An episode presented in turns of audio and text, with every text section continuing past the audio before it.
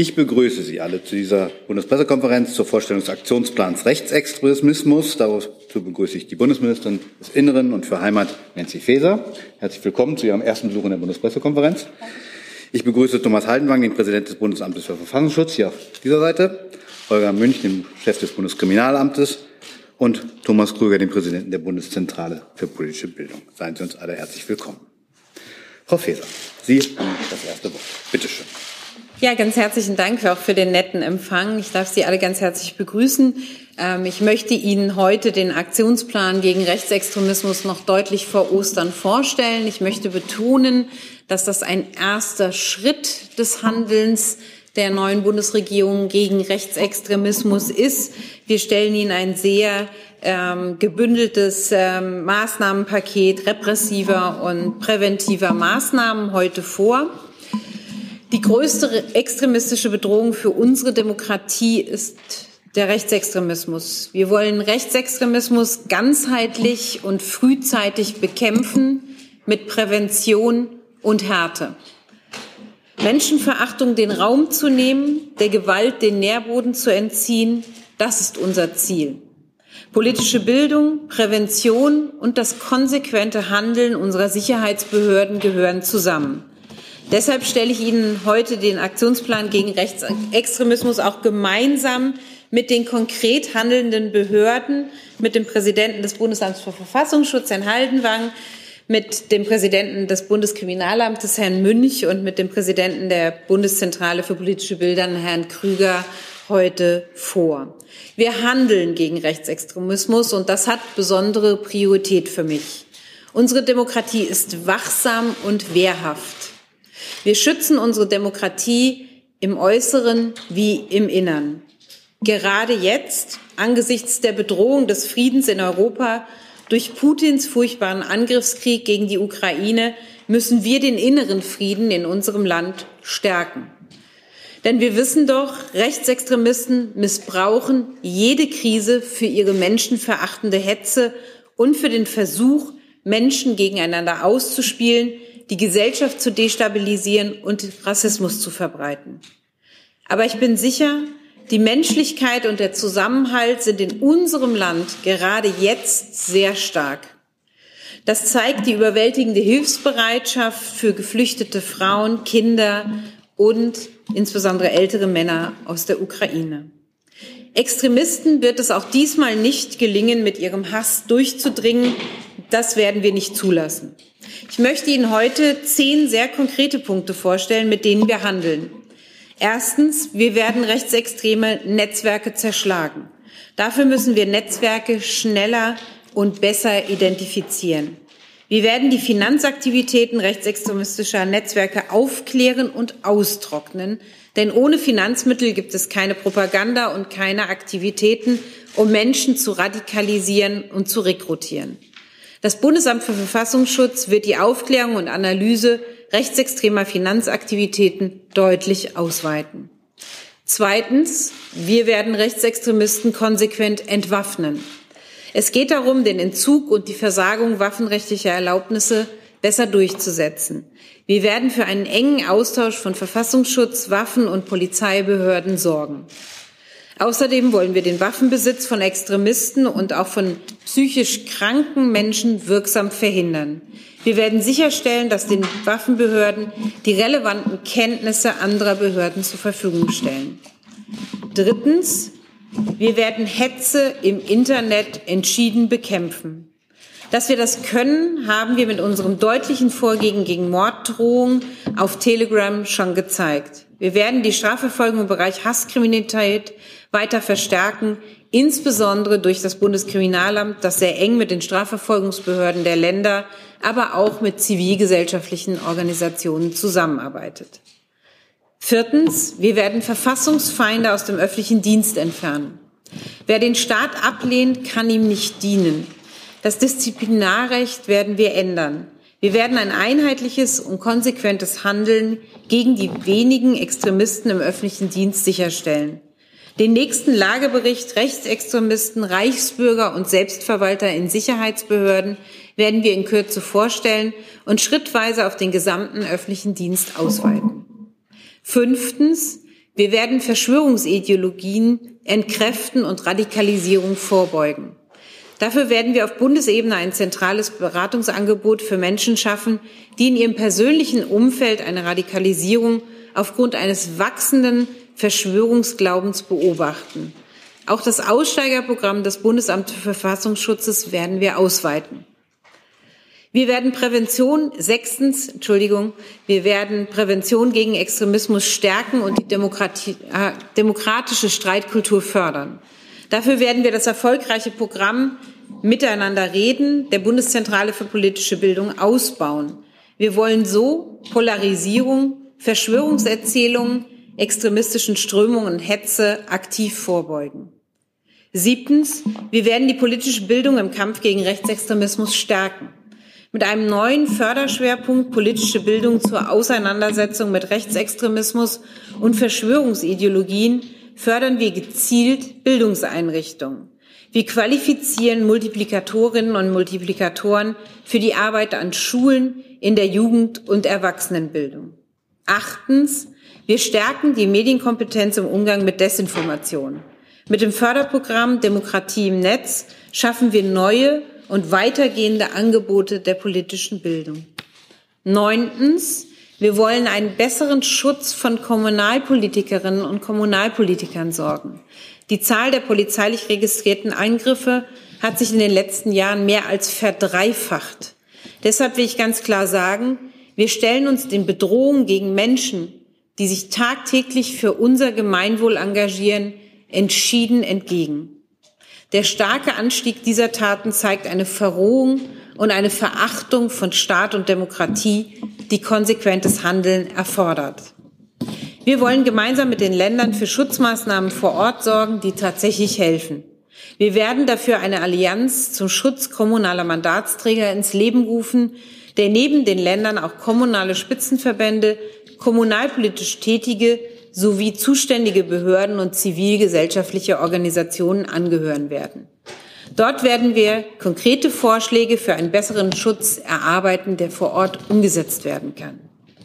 Zehntens, wir lassen Opfer von Rechtsextremismus nicht allein. Wir wollen mehr Empathie und mehr Unterstützung für Betroffene. Deshalb stärken wir gemeinsam mit den Ländern auch die Polizeiausbildung. Wir wollen interkulturelle Kompetenzen noch stärker vermitteln und mit Schulungen für einen sensibleren Erstkontakt und für mehr Transparenz gegenüber Betroffenen sorgen. Jetzt wird in Ergänzung zu den Ausführungen von mir Herr Haldenwang und anschließend Herr Münch und Herr Krüger Ergänzungen vornehmen. Und ich will noch einen Punkt aufrufen, bevor Sie danach fragen. Das Demokratiefördergesetz haben meine Kollegin Frau Anne Spiegel und ich bereits auf den Weg gebracht. Ähm, ich sagte Ihnen ja bereits, das ist ein erster Schritt, den wir heute vorstellen, der ausschließlich Maßnahmen aus dem Bundesinnenministerium betrifft und nicht über Ressortabstimmungen hinweggeht. Du sag mal, Kira, ganz unter uns, du bist die Jüngste hier? Ja. Warum arbeitest du hier eigentlich? Na, weil wir das beste Journalismusformat in Deutschland sind und weil hier keine Werbung läuft. Und woher kommt die Kohle für dein Gehalt? Per Banküberweisung oder PayPal von den Leuten, die uns zuschauen oder zu hören. Wie das geht? Seht ihr in der Podcast-Beschreibung. Herr Haldenwang, bitteschön. Ja, sehr geehrte Frau Ministerin, sehr geehrte Damen und Herren. Wie ein Mantra trage ich es seit langem vor mir her. Die größte Gefahr für Demokratie und Sicherheit in Deutschland geht vom Rechtsextremismus aus. Und äh, dazu möchte ich doch noch ein paar Zahlen, Daten, Fakten kurz zusammenstellen. Wir sehen mehr als 13.300 gewaltorientierte Rechtsextremisten in Deutschland und dementsprechend dann eben auch die Straftaten, die zu verzeichnen sind. 22.357 Straftaten allein im Jahr 2020, davon 1.023 Gewalttaten. Und wenn man sich vor Augen hält, dass äh, seit 1990 nach einer Zählung der Amadeo Antonio Stiftung mehr als 200 Menschen durch rechtsextremistische Gewalt ums Leben kommen, so spricht das eine ganz eindeutige Sprache. Neben dieser terroristischen tödlichen Gefahr sehen wir allerdings eben auch zahlreiche rechtsextremistische Parteien, die sich in Deutschland betätigen und teilweise mit spektakulären Aktionen auf sich aufmerksam machen, wie jetzt zuletzt der dritte Weg an der äh, deutsch-polnischen Grenze, die dort äh, den Eindruck erweckten, sie würden Flüchtlinge äh, an der Einreise hindern. Wir sehen Kameradschaften, Vereine, wir sehen Bürgerwehren, wir sehen Lone Wolves und Kleinstgruppen, die sich selber radikalisieren. Und wir sehen vor allen Dingen aber auch immer stärker Netzwerke, wo sich Rechtsextremisten zusammenfinden. Und leider ist es auch zu beklagen, dass immer häufiger auch Angehörige von Sicherheitsbehörden oder der Streitkräfte Teile solcher Netzwerke sind. Hier gilt es gegenzuhalten. Und die sogenannte neue Rechte ist der Ideologiegeber für diese gesamte Szene, der geistige Nährboden. Und hier spreche ich von der identitären Bewegung Deutschlands, hier spreche ich vom Institut für Staatspolitik, hier spreche ich von der Bewegung Ein Prozent und dem Kompaktmagazin. Und seit wenigen Tagen spreche ich hier auch von der AfD als Gesamtpartei, als Verdachtsfall.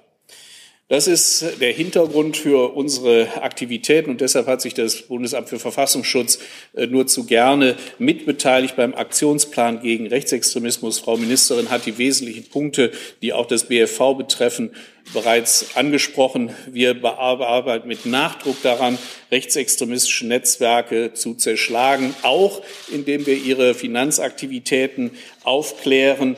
Wir sehen, dass sich Rechtsextremisten über Konzerte, Festivals, Musikprodukte, Kampfsportveranstaltungen, E-Commerce für Szenebekleidung, Merchandising gewaltige Einnahmen verschaffen.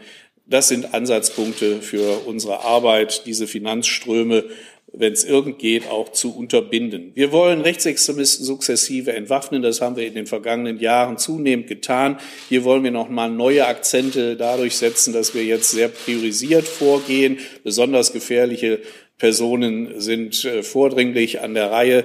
1500 Rechtsextremisten verfügen noch über eine waffenrechtliche Erlaubnis. Das ist viel zu viel. Gemeinsam mit den Landesämtern und den örtlichen Waffenbehörden werden wir hier für eine deutliche Reduzierung sorgen. Rechtsextremisten haben keinen Platz im öffentlichen Dienst. Frau Ministerin sagte es schon. Äh, und auch diesem Thema widmet sich mein Haus seit einiger Zeit. Wir werden im Frühjahr äh, ein neues Lagebild vorstellen. Äh, Rechtsextremisten, Reichsbürger und Selbstverwalter in den Sicherheitsbehörden. Und ich kann heute schon ankündigen, das Problem ist nicht geringer geworden in der Zwischenzeit. Hier ist viel zu tun noch. Ja, und wir werden auch in Zukunft unseren Blick richten auf Vereine und Personenzusammenschlüsse. Wir werden schauen, ob wir das Bundesministerium des Innern unterstützen können bei Verbotsmaßnahmen. Wir selber werden entsprechende Organisationen ein- oder höher stufen als extremistische äh, Organisationen. Und wir tragen eben dazu bei, dass Veranstaltungen von Rechtsextremisten, Kampfsportveranstaltungen, Musikveranstaltungen und dergleichen zukünftig gemeinsam mit den örtlich zuständigen Behörden unterbunden werden können. Das ist nur ein kleiner Auszug aus dem Gesamtpaket und äh, ich danke für Ihre Aufmerksamkeit. Vielen Dank, Herr Altenwang. Herr Präsident Münch, bitte schön. Vielen Dank, meine Damen und Herren. Ich kann der Einschätzung meiner Vorredner nur zustimmen. Rechtsextremismus ist derzeit die größte Bedrohung für unsere freiheitlich-demokratische Gesellschaft. Wenn wir auf die Zahlen schauen, Herr Altenwang hat schon einige genannt, im Jahr 2020 hatten wir ein Allzeithoch insgesamt bei den politisch motivierten Delikten von 45.000. Nur zum Vergleich, 2011 waren es 30.000. Und für 2021 werden wir wieder einen weiteren, und zwar deutlichen Anstieg sehen. Besorgniserregend ist auch die Zahl der registrierten Straftaten gegen Amts- und Mandatsträger. Frau Faeser hat es gesagt, in den letzten vier Jahren ein Anstieg um mehr als 200 Prozent. Die meisten Delikte mit 23.600 im Jahr 2020 waren und sind nach wie vor aus dem Bereich politisch motivierter Kriminalität rechts. Und auch wenn die Zahlen im Jahr 2020, äh 2021 hier leicht rückläufig sind, dann gilt doch, die rechte Szene nutzt die aktuellen Themen als Anknüpfungspunkt äh, in die Mitte der Gesellschaft. Internet, soziale Medien dienen als Resonanzraum für Hass, Hetze und Verschwörungstheorien. Und Radikalisierungsprozesse können so hier deutlich schneller und intensiver ablaufen. Und Hass und Hetze bereiten den Boden für physische Gewalttaten wie bei dem Anschlag auf Dr. Walter Lübcke oder bei den Attentaten in Halle und Hanau. Aus diesem Grund ähm, hat das BKA gemeinsam mit den Landespolizeien die Bekämpfungskonzepte ähm, im Bereich PMK Rechts und auch Hasskriminalität weiterentwickelt nach einem sogenannten Drei-Ebenen-Ansatz. Erste Ebene ist der sogenannte personenbezogene Ansatz zur intensiven Überwachung des bekannten Personenpotenzials. Zweite Ebene die Netzwerkerkennung, die wir auch weiter vorantreiben wollen, um bislang nicht erkannte Personen und Personenverbindungen besser identifizieren zu können, auch mit polizeilichen Mitteln. Und die dritte Ebene ist die intensivierte Bekämpfung von Hass und Hetze im Netz, dem Nährboden für Radikalisierung und, für, und Impulsgeber für Gewalttaten. Auf der ersten Ebene werden wir in Kürze das Instrument Radar, was Sie aus dem Islamismusbereich kennen, jetzt äh, in die Praxis bringen und ähm, im Bereich PMK rechts in angepasster Form anwenden. Das heißt, rechte Gefährdung, rechte relevanten Personen hiermit bewerten, vergleichbar bewerten und äh, koordiniert mit Maßnahmen belegen. Ähm, weil viele der Täter aber vorher gar nicht polizeibekannt sind oder zumindest nicht wegen politisch motivierter Straftaten, ist auf der zweiten Ebene für uns von Bedeutung, dass wir unsere Ermittlungskapazitäten und Auswertekapazitäten deutlich ausgebaut haben um auch intensiv Personenverbindungen und unbekannte Personen zu ermitteln und hier unseren Beitrag zur Netzwerkerkennung zu leisten. Kernstück der Maßnahmen auf der dritten Ebene gegen Hass und Hetze ist die Einrichtung einer zentralen Meldestelle für strafbare Inhalte im Internet, die wir kurz ZMI nennen im BKA. Und äh, die hier geplante Wirkbetriebsaufnahme zum 1.2. Das wissen Sie, verzögert sich aufgrund der gerichtlichen Überprüfung zum novellierten Netzwerkdurchsetzungsgesetz. Aber wir nutzen diese Strukturen dennoch in äh, einem Alternativszenario, was wir quasi vorziehen, ohnehin in einer zweiten Stufe geplant hätten. Das heißt, wir arbeiten mit Nichtregierungsorganisationen zusammen. Dezentrale Meldestrukturen äh, in den Ländern führen wir an zentraler Stelle zusammen. Ähm, angesichts der vor allem seit Beginn der Corona-Pandemie vielfältigen Beleidigungen, Bedrohungen und Aufrufen zu schweren Straftaten bis hin zu Tötungsdelikten, insbesondere über den Messenger-Dienst Telegram, haben wir im BK eine Taskforce dazu eingerichtet. Viele auch dieser Straftaten richten sich gegen Amts- und Mandatsträger, aber auch gegen Personen aus Wissenschaft und Medizin. Und da gehen wir jetzt nicht gegen Telegram vor, sondern gegen Straftaten auf dieser Plattform. Notfalls ohne, aber bestenfalls auch mit der Unterstützung von Telegram. Wir unterstützen mit den neuen Instrumentarien auch aktiv bei herausragenden Anlässen, wie aktuell die Polizei in Rheinland-Pfalz bei Ermittlungen zu Hasspostings nach den Morden an den zwei Polizeibeamten am 31. Januar diesen Jahres. Unser Ziel bleibt, dieses Instrumentarium weiter zu entwickeln. Extremistische Hetzer und Straftäter sollen auch im digitalen öffentlichen Raum konsequent verfolgt werden. Und auch bei den Opfern setzen wir einen Schwerpunkt. Auch das hat Frau Faeser bereits gesagt. Wir leisten unseren Beitrag für eine koordinierte Betreuung. Wir wollen nach Anschlägen die Opfer solcher herausragenden Straftaten nicht alleine lassen. Insgesamt gilt, die Polizei in Bund und Ländern bekämpft den Rechtsextremismus in vielerlei Hinsicht, schärft aber auch kontinuierlich ihr Instrumentarium nach. Und die herausragenden Punkte sind von der Bundesinnenministerin hier genannt worden. Meine Schlussbemerkung, das ist angesichts der Bedrohung auch sehr notwendig. Vielen Dank. Vielen Dank, Herr Münch. Herr Krüger. Sehr geehrte Frau Ministerin, meine Damen und Herren, die Bekämpfung des Rechtsextremismus ist nicht nur Sache der Sicherheitsbehörden. Es gehört zur gesellschaftspolitischen Softpower äh, auch eine ganze Reihe von anderen Aktivitäten, unter anderem der politischen Bildung. Das gilt insbesondere vor dem Hintergrund einer gar nicht mehr so neuen rechtsextremen Strategie, der sogenannten Meta-Politik. Dabei versuchen Rechtsextremisten im breiten gesellschaftlichen Diskurs intellektuell Fuß zu fassen und so etwas wie kulturelle Hegemonie aufzubauen. Dabei äh, sind auch Bildungs- und Kultureinrichtungen äh, und natürlich auch der schulische Unterricht ins Fadenkreuz von Rechtsextremen äh, geraten und es wird von ihnen abgefordert, so etwas wie Neutralität zu wahren.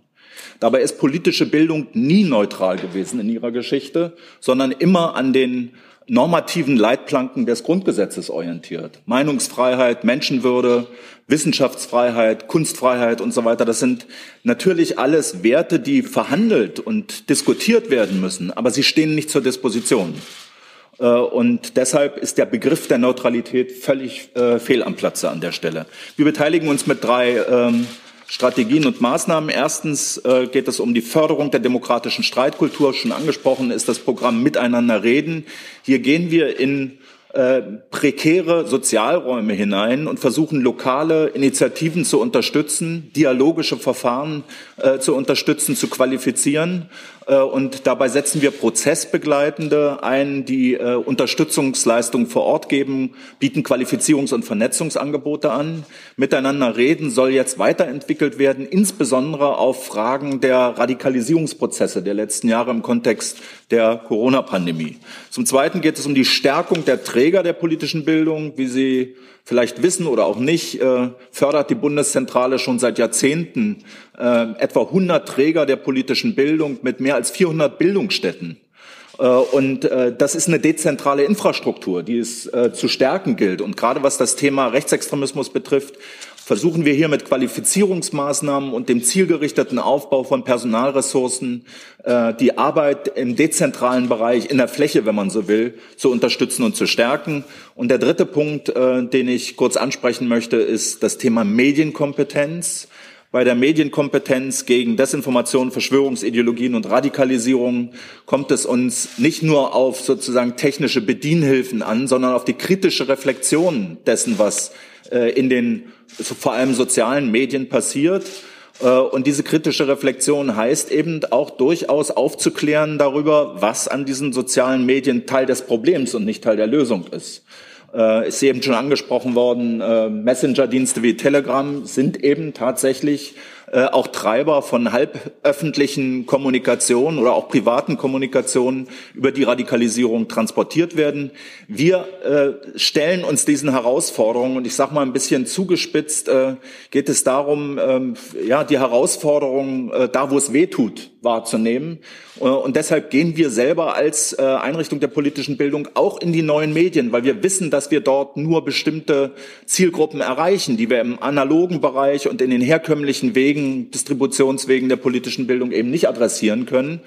Äh, und wir versuchen eben mit dem Programm Demokratie im Netz, was im Kontext des Kabinettsausschusses gegen Rechtsextremismus entstanden ist, neue Akzente zu setzen und unsere Aktivitäten zugespitzt äh, vor allem äh, zu adressieren im Kontext von Verschwörungsideologien und Desinformationsstrategien. Vielen Dank.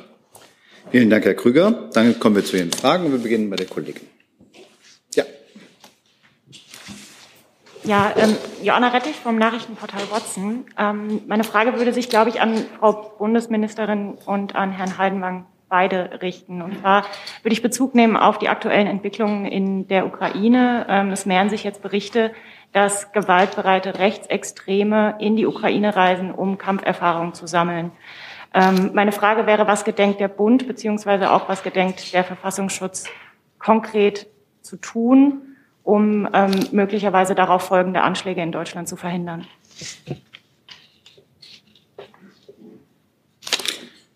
Bitte schön, Herr Hellmann. Frau Ministerin, wer will ich, ich fange vielleicht kurz an, Herr Haltenwang kann das dann ergänzen. Ähm, Frau Rettich, Sie haben einen wichtigen Bereich angesprochen, den wir sehr stark im Blick haben, dass es ähm, einige wenige, Gott sei Dank, noch äh, Extremisten gerade gibt, die ausreisen wollen. Äh, wenn wir Anhaltspunkte dafür haben, dass sie die Voraussetzungen erfüllen, dafür, dass wir äh, nicht Ausreise erteilen können, reagieren wir mit Passentzug. Aber das kann Herr Haldenwang Ihnen nochmal ähm, auch ausführen. Ja, das Thema wird dadurch sehr stark befeuert, dass äh, im Internet sehr intensiv diskutiert wird, gerade in rechtsextremistischen Kreisen äh, auszureisen, um an Kampfhandlungen teilzunehmen. Das Ganze ist überwiegend Maulheldentum. Es kommt zu keinen Ausreiseversuchen.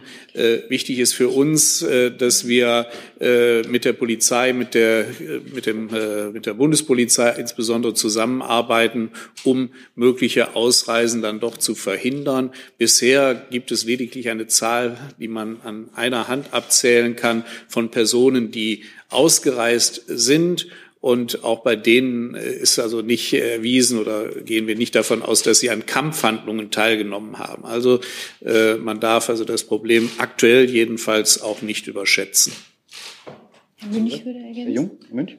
Ja, vielleicht eine kurze Ergänzung, wie das praktisch läuft. Ähm, die bekannten Personen aus diesem Spektrum bekommen in den Fahndungssystemen einen entsprechenden Vermerk, sodass die Bundespolizei bei einer Ausreise sie auch kontrollieren und entsprechend auch eine Ausreise verhindern kann, was auch schon so passiert ist. Und so behalten wir auch einen Überblick äh, über die Dinge, die tatsächlich passieren. Also zu den Fällen, die Herr Heilmann gesagt hat, gibt es noch eine kleine zweistellige Zahl von Verdachtsfällen, dass jemand ausreisen will, aber noch nicht gefahren ist.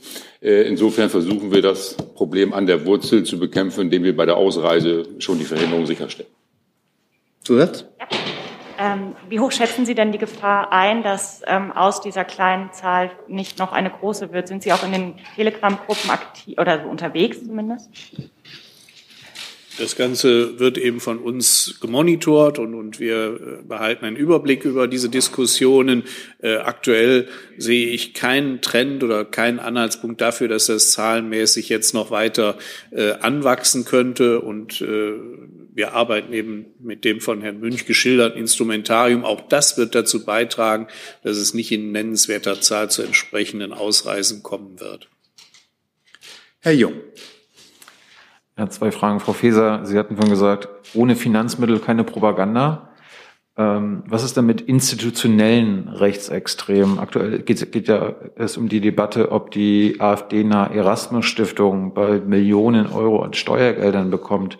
Äh, was werden Sie dafür tun, dass dies nicht passiert? Sind Sie zum Beispiel für ein sogenanntes Stiftungsgesetz, wo es dann eine gesetzliche Grundlage äh, für Förderkriterien gibt?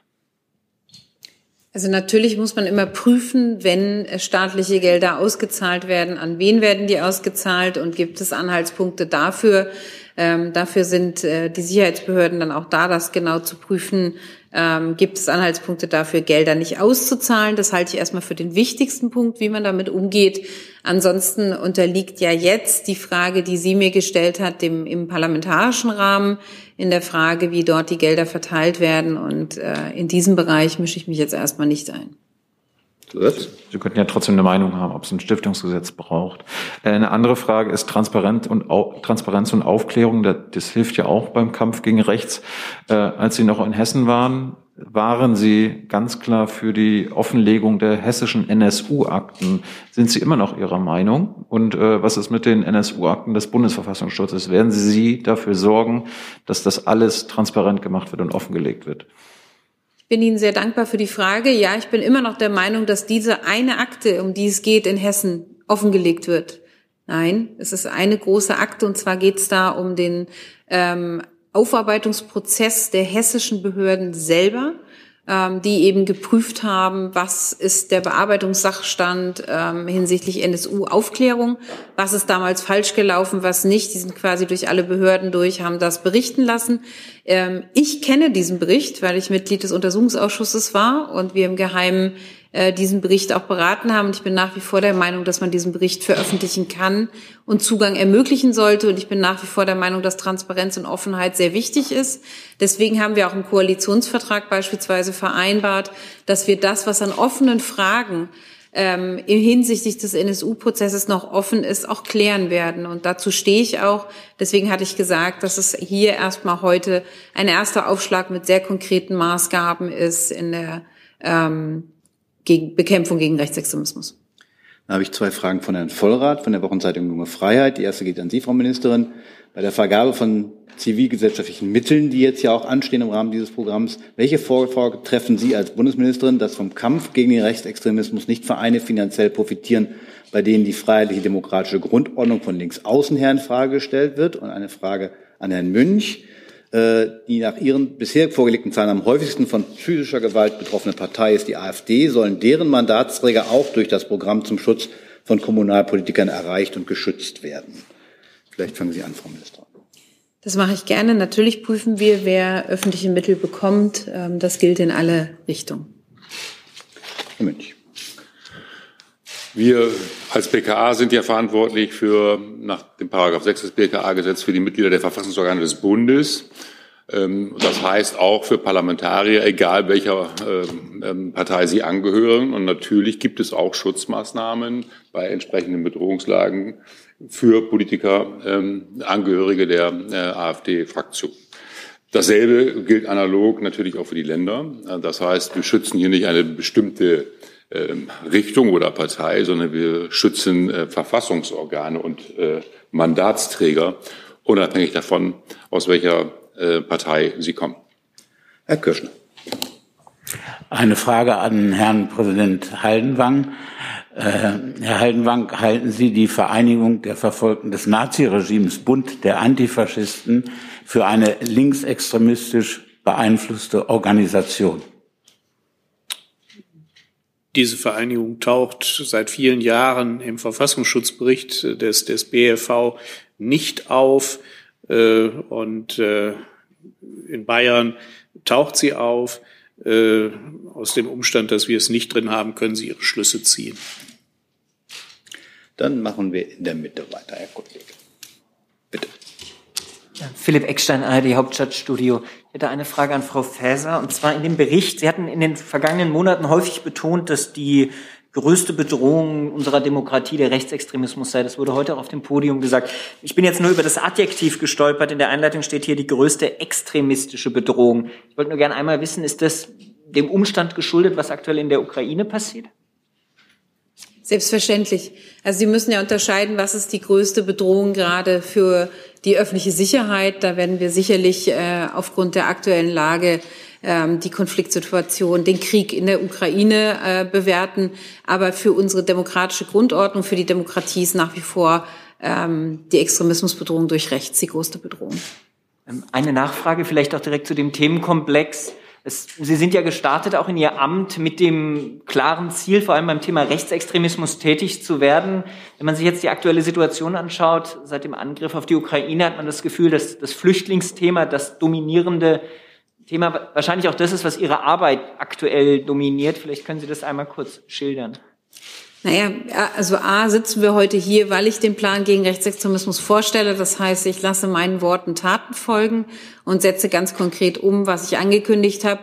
Aber selbstverständlich ist, und da würde ich jetzt nicht nur ähm, dass Menschen im Moment von Kriegsgeschehen, insbesondere Frauen und Kinder, aus der Ukraine fliegen, fliehen, das meinen Alltag bestimmt derzeit, sondern natürlich bestimmen auch all die anderen Bedrohungslagen für die öffentliche Sicherheit, sei es durch Cyberangriffe ähm, oder sei es durch äh, die innenpolitische Lage generell, durch äh, den Krieg, meinen Alltag sehr stark im Moment natürlich. Herr Jordan, habe ich Sie richtig gesehen, dass Sie jetzt, dann sind Sie jetzt nämlich dran. Danke. Ähm, ich würde gerne fragen, äh, wie viele Mitarbeiter deutscher Polizeibehörden äh, seit 2015 wegen rechtsextremer Straftaten oder Verbindungen zu rechtsextrem, zu der rechtsextremen Szene ermittelt wird. Gegen wie viele? Herr Mensch. Können Sie das beantworten? Das kann, glaube ich, erst Herr Heidenbank beantworten. Also ich glaube, dieses Thema werden wir sicherlich in Bälde äh, miteinander erörtern, wenn wir eben das Update unseres Lagebildes Rechtsextremisten bei den Sicherheitsbehörden nochmal vorstellen. Und da werden auch konkret Zahlen, Daten, Fakten genannt. Da möchte ich heute jedenfalls nicht vorgreifen. Das wird ja jetzt im Frühjahr vorgestellt. Ja. Auch die erfragten Zahlen? Ja, Vielleicht darf ich die Frage von Frau Klaasmann von dpa direkt dazu anschließen. Äh, das heißt ja, im Lagebericht soll dann auch der gesamte öffentliche Dienst ausgeweitet werden, also die Rechtsanwendung in den Sicherheitsbehörden. Was bedeutet das denn konkret? Wer soll da die Erfassung und die Einschätzung übernehmen?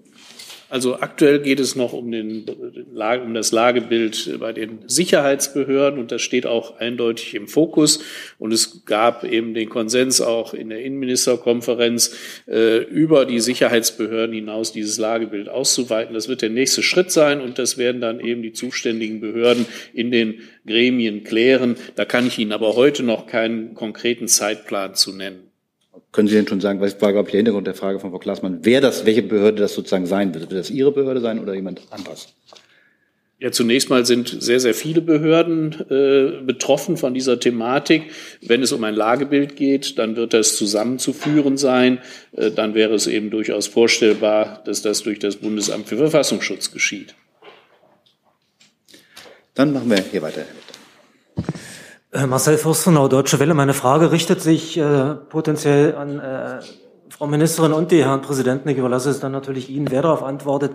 Die Programme, die Sie äh, erwähnt haben, die, die Entwicklung der Zahlen, also was Extremismus, Gewalttaten und so weiter betrifft, äh, zeigen ja steil nach oben. Das heißt, Programme, die aber auch schon zum Teil ja sehr lange existieren, haben offenbar zumindest nicht so gewirkt, wie Sie sich alle das gewünscht haben. Und in dem Zusammenhang meine Frage, wie ist in der Vergangenheit evaluiert worden? Denn Programme sind ja immer nur so wertvoll, wie sie dann eben auch effektiv äh, Erfolge zeitigen. Und äh, wie soll das in Zukunft sein? Welche Ergebnisse haben Sie da bisher erkennen können in Sachen Wirksamkeit? Also ich würde die Frage, was die Vergangenheit betrifft, weitergeben. Für die Zukunft ist für mich immer wichtig zu gucken, wie wirksam ist man mit Programmen. Also was für uns ja zunehmend wichtiger ist, jetzt aktuell sind ja auch Desinformationskampagnen, äh, sehr gezielt gesteuerte äh, Desinformationen in, im Netz. Ähm, wir haben, äh, deswegen haben wir die Medienkompetenzvermittlung auch mit aufgenommen, weil dieses Informationsspektrum, was wir im Netz haben, von rechter Seite, was quasi immer in einer Spirale läuft, wo sie, wenn sie einmal drin sind, kaum mehr rauskommen, ähm, da die Medienkompetenz der Menschen, insbesondere junger Menschen zu stärken, ist ganz, ganz wichtig. Und natürlich muss man nach einer gewissen Zeit dann schauen, erreiche ich damit auch das, was ich möchte? Erreiche ich damit einen kritischeren Umgang mit Medien? Ja, vielleicht also auf die Vergangenheit bezogen. Ich möchte schon sagen, dass wir in den vergangenen drei Jahren erhebliche Erfolge erzielt haben bei der Bekämpfung des Rechtsextremismus. Das beginnt damit, dass das Bundesministerium des Innern eine ganze Anzahl rechtsextremistischer Organisationen, gefährlicher rechtsextremistischer Organisationen verboten hat. Und diese Verbotstätigkeit wird sich jetzt natürlich weiter fortsetzen. Wir haben verschiedene Netzwerke zerschlagen, die äh, terroristische äh, Aktivitäten geplant haben. Äh, wir haben Personengruppen aufgedeckt, aufgeklärt, die eben auch äh, Waffen im Besitz hatten, um damit äh, an einem Tag X äh, gegen die staatlichen Institutionen vorzugehen. Wir haben als Bundesamt für Verfassungsschutz diverse Organisationen eingestuft als extremistisch oder auch höher gestuft. Und das machen wir nicht aus Selbstzweck, sondern das machen wir vor allen Dingen deshalb, um die Öffentlichkeit äh, über solche Organisationen umfassend zu informieren äh, und damit eben die Gesellschaft auch eben dazu zu bewegen, sich mit diesen Themen auseinandersetzen. Also ich könnte eine ganze Reihe von Erfolgen auch noch äh, anfügen. Und ich bin ganz sicher, dass jetzt mit diesem neuen Programm noch mit äh, ein neuer Impuls noch mal reinkommt. Wir haben äh, Signale, dass wir eben auch, was die Ressourcen angeht, noch weitere Unterstützung, zusätzliche Unterstützung bekommen werden, sodass also wir auch unser Aufgabenspektrum, so wie ich es vorhin beschrieben habe, noch weiter ausgebreitet werden kann. Also insofern, wenn wir uns in drei Jahren hier wieder sehen, in weiteren drei Jahren, glaube ich, äh, dann können wir das auch zahlenmäßig natürlich noch besser belegen. Aber es gibt diese Zahlen eben heute auch schon. Zusatz? Ja, Zusatz gibt es denn, oder muss jetzt nicht bei Ihnen sein, Herr Heidenbank, vielleicht auch bei Herrn Krüger, sowas ist geplant, sowas wie eine wissenschaftliche Evaluierung auch. Ja, vielleicht kann ich äh, da kurz einsteigen. Wir haben eigentlich im Bereich der politischen Bildung immer Evaluationen durchgeführt, aber seit zwei Jahren auch, weil die Behörde gewachsen ist und zusätzliche Aufgaben wahrnimmt, haben wir ein systematisches Qualitätsmanagement eingerichtet. Äh, und daraus sozusagen können Sie äh, relativ klar mit Indikatoren schon äh, feststellen, welche Programme wirksam sind und welche nicht. Im Bildungsbereich ist es immer ein bisschen schwierig, weil das sind ambiguitive Prozesse, die bei der einen Person so und bei der anderen so wirken. Das heißt, Sie müssen sozusagen im Bildungsbereich immer vorsichtig sein, das Kind nicht mit dem Bade auszuschütten. Aber Qualitätsmanagement ist notwendig und wir versuchen in der politischen Bildung Kriterien und Indikatoren zu entwickeln, anhand derer wir die Fortsetzung oder die äh, Einstellung von Programmen eben auch äh, versuchen festzumachen. Vielleicht noch ein Satz von mir dazu. Ähm, wenn Sie die Zahlenentwicklung angucken der letzten zehn Jahre, politisch motivierte Kriminalität nimmt weiter zu insgesamt, ist das für mich ein Indikator für das Thema Polarisierung in der Gesellschaft, starke Veränderungen, alles das, was Sie jetzt aktuell erleben. Das treibt natürlich äh, insgesamt äh, solche, solche Entwicklungen an. Und wenn wir dagegenhalten mit bestimmten Strategien, ich hatte Ihnen gesagt, unseren Drei-Ebenen-Ansatz, dann messen wir natürlich, ob wir mit unseren Schritten Erfolg haben. Also Beispiel, wenn wir eine äh, zentrale Meldestelle auflegen, dann messen wir nicht nur, was geht rein, was geht raus, sondern wie viele Täter identifizieren wir. Am Ende auch bis hin zu, von den Ländern aus Daten, die wir zurückbekommen, führt das auch am Ende zu Sanktionsmaßnahmen. Und dann äh, in einem weiteren Schritt können Sie auch schauen, ändert sich das Klima. Also wird es beobachtet und führt es zu Verhaltensänderungen. Da sind wir aber noch nicht, weil wir nämlich dafür noch deutlich mehr an, äh, an Verfahren machen müssen. Dasselbe machen wir auch bei den personenbezogenen Maßnahmen und dasselbe machen wir auch in der Netzwerkerkennung. Am Ende ist immer die Frage, nicht nur ermitteln wir, sondern finden wir welche. Und Sie kennen viele äh, die wir in der Vergangenheit festgestellt haben, Nordkreuz, Old School Society etc. etc. Und Sie werden auch noch von einigen erfahren, an denen wir gerade ermitteln.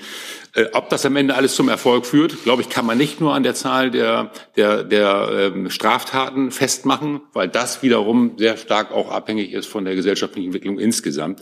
Die Frage ist, ob wir die Bedrohung in den Griff bekommen, das heißt Bedrohung von einzelnen Personen, Unbekannte zu Bekannten machen und das Klima in dieser Gesellschaft verändern. Das ist für mich ein Indikator auch ähm, die Befragung von Amts- und Mandatsträgern, was die dazu sagen, ob sie weiterhin bereit sind, ein Mandat auszuführen oder ob sie Angst haben, das zu tun. Ich glaube, das muss am Ende der Indikator sein, nach dem wir unsere Maßnahmen ausrichten.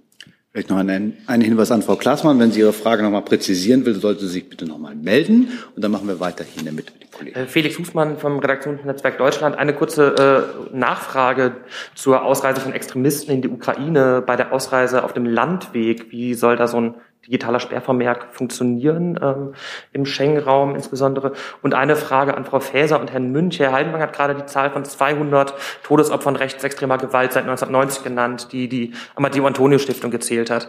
Die Zahl des BKA ist meines Wissens gerade noch bei 109 und die offiziellen behördlichen Zahlen waren immer deutlich niedriger als die Zahlen von NGOs und Journalisten. Ähm, ist da ein Nachjustieren des Bundes, was die offiziellen Zahlen angeht, geplant? Wollen Sie beginnen? Soll ich die letzte Frage machen? Ähm, wir haben diesen, ähm, diese Diskrepanz ja schon viele, viele Jahre und immer wieder in der Diskussion. Die Statistiken, die wir machen, sind abhängig natürlich von der Einstufung der einzelnen Verfahren ähm, durch die Länder, die diese einzelnen Verfahren führen. Es kommt da immer wieder zu Nachmeldungen. Es hat auch in der Vergangenheit, orientiert an den schwersten Straftaten, Sie wissen, bei Tötungsdelikten haben wir das getan, eine Überprüfung auch dieser Fälle äh, dann gegeben. Ähm, ich glaube, es wird nicht gelingen, sämtliche, eine, eine totale ähm, Übereinstimmung hinzubekommen. Die Sensibilität bei den Polizeibehörden, äh, was die Einstufungspraxis angeht, ist da. Äh, am Ende äh, wird es immer eine, eine Diskrepanz geben zwischen dem Thema, wo wir uns orientieren, zum Beispiel an den richterlichen, den Urteilen, den Texten. Ist es wirklich jetzt nachgewiesen, ein, ein, ein rechtes Motiv, ja oder nein, und dem, was ein Journalist bei Betrachtung des Sachverhaltes sieht. Ich glaube, das ist nie ganz vermeidbar, aber ähm, die Sensibilität, äh, die ist in den Sicherheitsbehörden sicher vorhanden, im Zweifel auch immer entsprechend einzustufen. Also vielleicht darf ich das aus meiner Sicht ergänzen. Ähm, Herr Münch hat ja erklärt, wo das Gap herkommt. Äh, Herr Münch ist verpflichtet, rechtlich äh, das zu nehmen, was ihm gemeldet wird aus den Gerichtsurteilen. Und wir kennen das ja aus Gerichtsurteilen, dass äh, eben die Schwere der Straftat überwiegt in der ähm, auch Deutung dort. Also das heißt, wenn jemand einen Mord begeht oder ein Tötungsdelikt, dann ist die Verurteilung wegen des schwersten Deliktes, das ist dann das äh, Delikt gegen das Leben eines Menschen. Äh, deswegen taucht das dann nur dort auf. Ich habe mich in den letzten Jahren sehr stark dafür gemacht, dass man eben auch ähm, die Hintergründe mit extremistischem Tatmotiv ähm, dort nochmal deutlicher voranstellt. Ähm, die Zählweise, die Herr Haldenwang übernimmt, übernehme ich auch in der Darstellung, wie hoch die Gefahr tatsächlich in der Gesellschaft von rechts ist. Herr Brotbeck. Das ist eher eine technische Frage. Ähm, sehe ich das richtig, dass da nirgends die Forderung ist nach neuen Rechtsgrundlagen für die Sicherheitsbehörden, dass sie auch äh, jetzt kein zusätzliches Personal oder so drin haben? Also kommt man da mit dem vorhandenen beziehungsweise bisher schon geplanten aus? Und gibt es rechtliche Anpassungen maximal vielleicht im Bereich äh, jetzt soziale Medien, wo man da vielleicht nochmal drauf zugehen muss? Äh, sehe ich das richtig, dass man das im Wesentlichen, also den Aktionsplan mit, ich sage mal in Anführungszeichen, Bordmitteln oder mit dem, was bisher geplant ist, machen möchte? Nein, es wird an der einen oder anderen Stelle schon gesetzliche Veränderungen geben. Also ich nehme mal auch jetzt, äh, was Entfernung aus dem öffentlichen Dienst betrifft von Extremisten, dass man ans Disziplinarrecht rangeht oder möglicherweise sogar noch weitergehen muss. Ähm, das identifizieren wir ja auch gerade und da ähm, haben wir jetzt einen Schwerpunkt drauf gelegt. Insofern wird man sehen, was man da verändern muss. Nein, auch das Austrocknen von ähm, rechtsextremistischen Strukturen kann gesetzliche Veränderungen nach sich ziehen. Wir haben damit jetzt den Aufschlag gemacht, was wir meinen aus unserer Sicht, aus unserem Haus, aus unserem Arbeitsbereich alles notwendig ist. Und jetzt wird das natürlich nach und nach vollzogen. Also das heißt es nicht. Es bleibt nicht an der Oberfläche.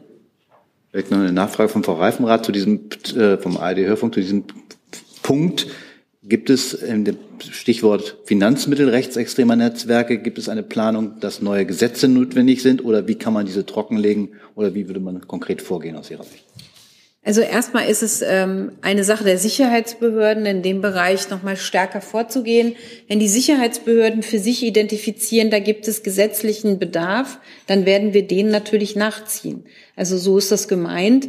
Und ähm, ich glaube, dass Herr Münch ähm, das vielleicht auch nochmal ausführen kann, ähm, dass es da erstmal um Ermittlungstätigkeit geht, aber natürlich dann auch im zweiten Zuge, wenn notwendig, gesetzliche Veränderungen. Frau Kollegin. Ja, Katrin Gräbener, RTL NTV Hauptstadtstudio. Ähm, die Bordmittel sind gerade schon gefragt worden. Ähm, es gibt Sorge offensichtlich äh, von den Koalitionspartnern, dass die Sicherheitsbehörden ähm, zu viele Bevor Befugnisse haben könnten und dass man das nochmal evaluieren will. Wie sehen Sie das? Ähm, ich sehe kein zu viel, ehrlich gesagt. Ähm, und wir haben in der Koalitionsvereinbarung ja einen Prozess geschildert, wie wir damit umgehen wollen ähm, dass wir gemeinschaftlich drüber gucken, ähm, reichen die Sicherheitsgesetze aus oder nicht und dann eben auch an, ich sag mal, ähm, die aktuellen Anforderungen angepasst ähm, eben dann weiter vorgehen. Also Sie sehen da keinen großen Streit im Ansturm? Nein, das sehe ich nicht. Wir haben uns ja auch im Koalitionsvertrag dazu geeinigt und jetzt werden wir diesen Prozess auflegen. Dann habe ich noch eine weitere Frage. Und zwar, ähm, heute Morgen kam ganz frisch eine Meldung, dass das BSI vor der Nutzung des Software Kasper, Kaspersky warnt. Das betrifft, glaube ich, Herrn Heidenwang und Sie. Ähm, ja, ähm, es sei ein erhebliches Risiko eines erfolgreichen IT-Angriffs. Also wie gut sind wir Cyberangriffen da tatsächlich gegen Cyberangriffe aufgestellt? Und das Bundesinnenministerium hat auch noch der Autobahn GmbH angeordnet, die Webcams auf den Autobahnen, äh, die auszuschalten. Äh, Gibt es da einen Grund im Zusammenhang mit dem Angriffskrieg von Putin in der Ukraine? Die zweite Frage kann ich Ihnen persönlich nicht beantworten. Ich frage mal, ob die Herren das können. Ähm, die erste Frage bezog sich, ähm, Entschuldigung nochmal auf. Er bezog, bezog sich auf Kaspersky. Kaspersky, und, äh, ähm, was das BSI heute gewarnt ja, hat mit der Schadsoftware. Genau. genau. genau. Ähm, also wir sind da sehr wachsam unterwegs. Ich habe das ja an anderer Stelle auch schon gesagt, dass wir sehr genau hingucken mit BSI, äh, mit unseren Abteilungen zu gucken, welche Cyber möglichen Cyberangriffe gibt es gerade. Wenn das BSI, wie Sie es heute getan haben, in dem Bereich warnt, ähm, dann ist das, dass Sie Erkenntnisse darüber haben, dass es darüber Probleme geben könnte und dass es sicherer ist, darauf zu verzichten. Insofern ist es gut, dass das BSI das heute auch dann öffentlich gemacht hat. So ist die Vereinbarung zwischen uns, wenn Sie feststellen, da gibt es etwas, was auffällig ist, ähm, dann auch darauf zu verzichten. Wir sind da sehr wachsam unterwegs. Sie wissen, dass äh, gerade im Bereich äh, Russland gegen die Ukraine äh, sehr stark mit diesen Instrumenten gearbeitet wird. Und deswegen sind wir sehr wachsam, was den Rest der EU betrifft und wir insbesondere in Deutschland.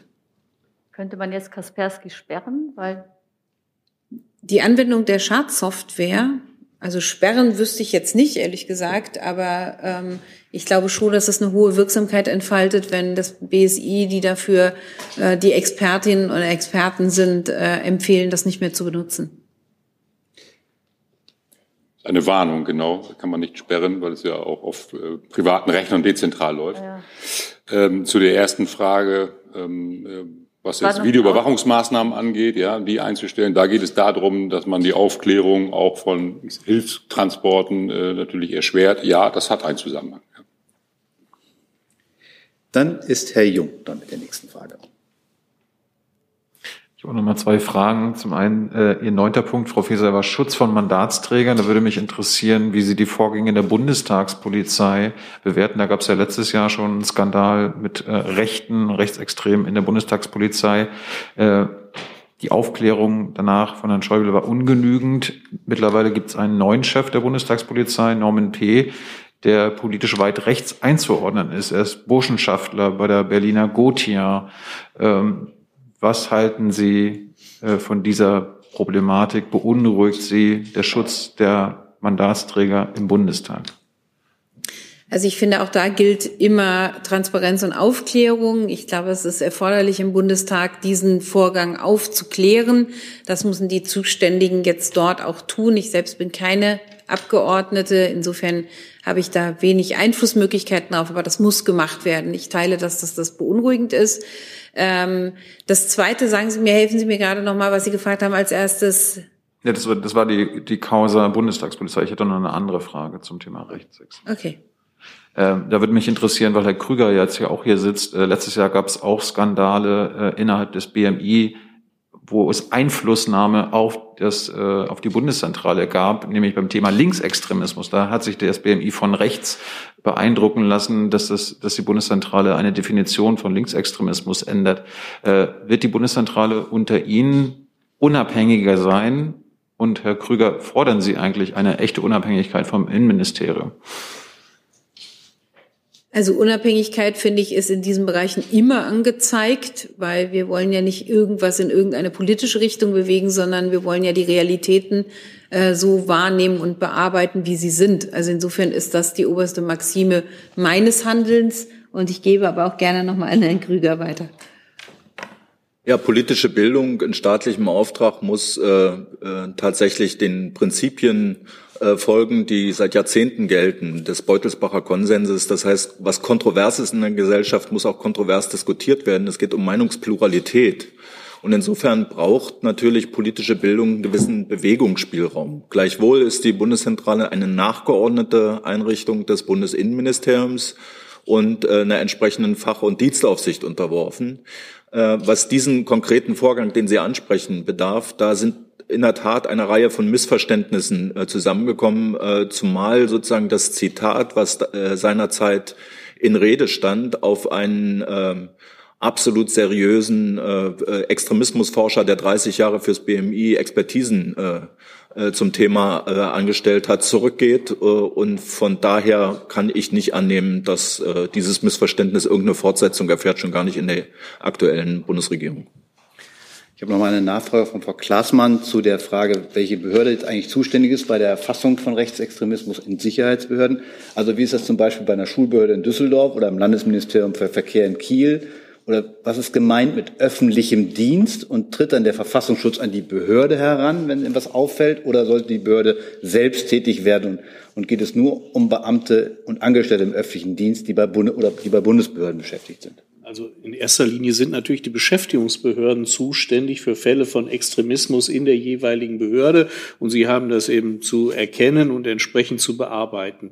Aber es war ja gerade eben die Erkenntnis äh, auch äh, in der Innenministerkonferenz, äh, dass sich die Fälle zahlenmäßig so entwickelten, dass man nicht mehr von Einzelfällen sprechen konnte. Und in diesem Moment äh, war beschlossen worden, ein Lagebild äh, zu erstellen.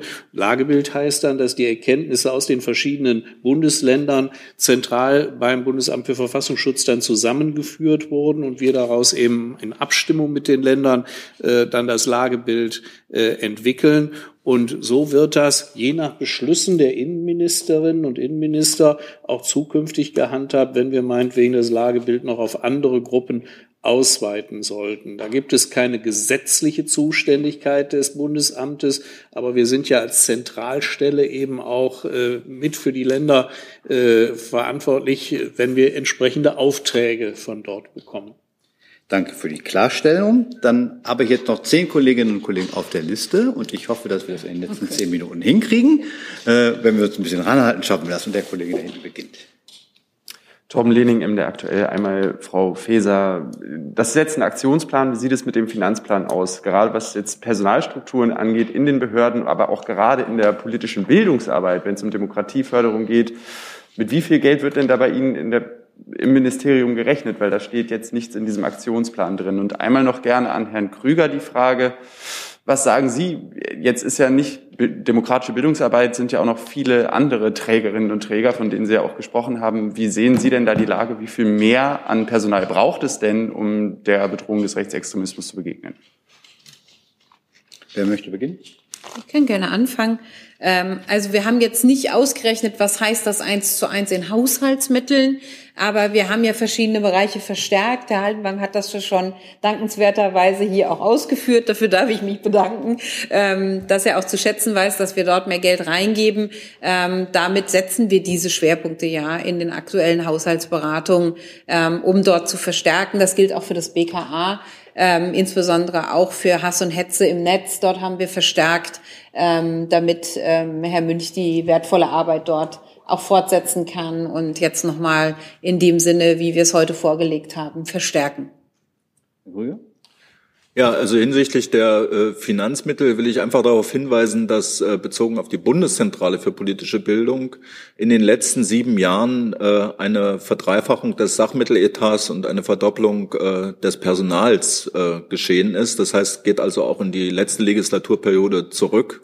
Und der aktuelle Ko Koalitionsvertrag betont nochmal extra, äh, neben der Frage des Demokratiefördergesetzes die Stärkung der politischen Bildung. Das heißt also, es gibt da großes Einvernehmen dafür, dass da in dem Bereich mehr passieren soll und dass äh, perspektivisch die Strukturen und Infrastrukturen ausgebaut werden. Ähm, was das konkret heißt, äh, muss natürlich der Haushaltsgesetzgeber ähm, entscheiden. Aber wir fühlen uns sehr unterstützt, gerade auch durch die aktuelle Bundesregierung auf dem Weg zur Stärkung der politischen Bildung weiter voranzuschreiten. Und natürlich ist es so, dass nicht nur der Geschäftsbereich der Bundeszentrale betroffen ist, sondern ähm, Programme, die beispielsweise wie Demokratieleben durch das Bundesfamilienministerium durchgeführt werden, ebenso äh, Teil äh, eines breiteren Ansatzes von politischer Bildung und Demokratieförderung sind. Ergänzung, Frau Ich will noch eine Ergänzung machen. Wir haben äh, den Heimatbereich im Bundesinnenministerium ja auch ausgeweitet und nochmal sehr viel stärker gerade hinsichtlich des präventiven Ansatzes aufgestellt, auch mit Extremismusprävention in allen Bereichen. Dann ist Frau Buschow dran und dann Herr Gavrilis. Danke. Ähm, ich würde gerne bei einer Sache nochmal nachfragen, Frau Ministerin. Sie haben am Anfang gesagt, Rechtsextremisten missbrauchen jede Krise für sich. Jetzt nochmal fernab der Extremisten, die ausreisen oder Maulhelden sind, über die schon gesprochen wurde. Bei welchen Themen beobachten Sie das derzeit? Beobachten Sie das schon beim Flüchtlingsthema und macht Ihnen das aus der Erfahrung von 2015 und einer darauf folgenden Rekordzahl an Angriffen gegen Flüchtlingsheime zum Beispiel Sorge? Und dann würde ich gerne nochmal nachfragen bei diesem Finanzierungsthema, weil ich gestehen muss, ich habe es noch nicht so richtig verstanden. Geht es um illegale Finanzströme, also um etwas, was unter der Ladentheke bei Konzerten vertrieben wird, oder geht es um legale Merchandise-Artikel, rechtsextreme Musik, Läden mit Szenebekleidung? Und wenn es um diese legalen Wege geht, können Sie uns vielleicht sagen, was steht da finanziell dahinter? Gibt es da eine Hausnummer, die bekannt ist? Und wie kann man dann ein rechtsextremes Klamottengeschäft schließen? Das machen Sie ne? mit den Finanzströmen. Ähm, ich will noch mal auf ähm, Ihre erste Frage ähm, äh, eingehen hinsichtlich dessen, ähm, was wir da jetzt vorgesehen haben, äh, was was ich vorhin gesagt habe hinsichtlich der ähm, äh, dass Rechtsextremisten jede Krise für sich nutzen. Sie haben das sehr früh gemerkt, ähm, beispielsweise auch bei den Corona-Protesten, die ja von rechter Seite sehr stark ausgenutzt wurden. Ähm, da ging, gab es sehr schnell ein Umswitchen auf ein pro-russisches ähm, Verfahren. Äh, das haben die sich zu eigen gemacht und dort schon genutzt, so dass wir das vereinzelt auch bei den Demonstrationsgeschehen beispielsweise schon beobachten konnten. Also da fängt es schon an, dass Rechtsextremisten ähm, diese Bedrohungslage schon für sich genutzt haben, bevor es zu diesem Angriffskrieg kam. Als es zu diesem Angriffskrieg kam, hat sich das noch mal sehr viel mehr verstärkt. Ähm, und zwar in beide Richtungen vers versuchen sie es jetzt auch auszunutzen für sich. Ähm, daran sehen Sie, dass Krisen ausgenutzt werden ähm, und äh, benutzt werden für ihre Dinge. Und die Corona-Proteste als solches wurden ja auch ausgenutzt. Da ging es ja nicht um Impfpflicht oder nicht, sondern Rechtsextremisten haben ja auch diese Krise für sich ausgenutzt, um andere Dinge zu transportieren und um gegen den Staat mobil zu machen. Das ist ja das Gefährliche dabei bei Rechtsextremisten. Und ähm, natürlich haben wir immer im Blick, ob sie nicht auch gegen Geflüchtete vorgehen, ähm, weil da haben wir in der Erfahrung äh, leider sehr bittere Erfahrungen in der Vergangenheit auch mitmachen müssen. Ja, was die Aufklärung von Finanzströmen angeht, so geht es uns natürlich im Schwerpunkt um äh, illegale Finanztransaktionen oder illegale äh, Einkommensmöglichkeiten. Wir gehen davon aus, dass äh, jedenfalls zu einem erheblichen Schwerpunkt die finanziellen Mittel, die im Rechtsextremismus vorhanden und eingesetzt werden, eben nicht aus legalen Quellen stammen. Und hier wird es eben zukünftig wichtig sein zu prüfen, äh, ob meinetwegen in einem Geschäft für äh, entsprechende Devotionalien, meinetwegen verfassungsfeindliche Symbole verkauft werden und, und sowas kann ja dann auch unterbunden werden. Oder ob zum Beispiel bei Musikveranstaltungen der dort reichhaltige Alkoholkonsum, ob das alles steuerlich dann auch deklariert und abgeführt wird. Ich habe da so meine ganz erheblichen Zweifel. Und insofern kann man sich auch vorstellen, dass man hier nach dem Capone-Prinzip vorgeht, dass man eben auch äh, die Steuerbehörden aufmerksam macht äh, auf bestimmte Aktivitäten, wo, wo Gelder generiert werden, von denen die Steuerbehörden möglicherweise gar nichts wissen. All das soll im Zusammenhang mit der Aufklärung von Finanzströmen in Betracht gezogen werden. Und wir wollen natürlich auch sehen, woher bekommen rechtsextremistische Parteien ihre Gelder? Gibt es da irgendwelche Zuflüsse von außerhalb? Ähm, das alles wird im Mittelpunkt unserer entsprechenden Arbeit stehen. Zusatz? Ja, vielleicht noch mal kurz die Nachfrage, um sich einfach eine Vorstellung machen zu können von der Dimension. Geht es um Zehntausende, geht es um Hunderttausende? Wie schätzen Sie diese Finanzkraft der Szene ein? Ja, da kann ich jetzt hier keine konkreten Zahlen sagen. Wir haben es ja hier mit einem sehr vielfältigen, mit einer sehr vielfältigen Szene, mit einer hohen Anzahl von Kleinstgruppen äh, zu tun, bis hin eben zu äh, großen Parteien. Äh, da haben wir bisher noch, noch äh, kein Saldo äh, gezogen, äh, was man da insgesamt für Kapital zur Verfügung hat in der Szene. Herr Gavrilis. Ich würde noch mal interessieren, ähm, Frau Faeser oder vielleicht auch Herr Haldenwang, ähm, inwiefern werden Sie an dem Prinzip der V-Person festhalten ähm, und sehen Sie da die Gefahr darin, dass man dadurch auch indirekt weiterhin die rechtsextreme Szene auch mitfinanzieren könnte? Ich kann das für mich erstmal beantworten. Ich halte auch menschliche Quellen für wichtig im Einsatz äh, bei der Bekämpfung gegen Extremismus. Das Bundesamt wird weiter äh, dieses nachrichtendienstliche Instrument der V-Leute einsetzen. Aber wichtig ist, dass wir das nach den guten Regeln der Kunst auch tun. Und ich weiß, dass in der Vergangenheit, insbesondere auch im Zusammenhang mit NSU, sehr viel Schindluder getrieben worden ist mit diesem Instrument. Wir haben seitdem uns ein klares Regelwerk gegeben zum Umgang mit V-Leuten. Das beginnt damit, dass äh, eben die Bezahlung solcher V-Leute niemals so hoch sein darf, dass einzelne Personen daraus ihren Leben Lebensunterhalt bestreiten könnten, auch nur ansatzweise. Oder es muss durch die entsprechenden Führungspersonen sichergestellt werden, dass das äh, zur Verfügung gestellte Geld nicht genutzt wird eben für äh, Zwecke dieser jeweiligen Organisation. Wir haben hohe Ansprüche, stellen wir inzwischen, oder Anforderungen, Ansprüche bei diesen Personen ist das ein etwas merkwürdiger Begriff, aber wir haben hohe Anforderungen, wer eingesetzt werden darf als V-Person. Äh, das, das äh, fängt an, keine Minderjährigen, keine Straftäter, äh, keine Personen mit psychischen Auffälligkeiten, keine Personen, die sich aus der Szene rausbewegen wollen.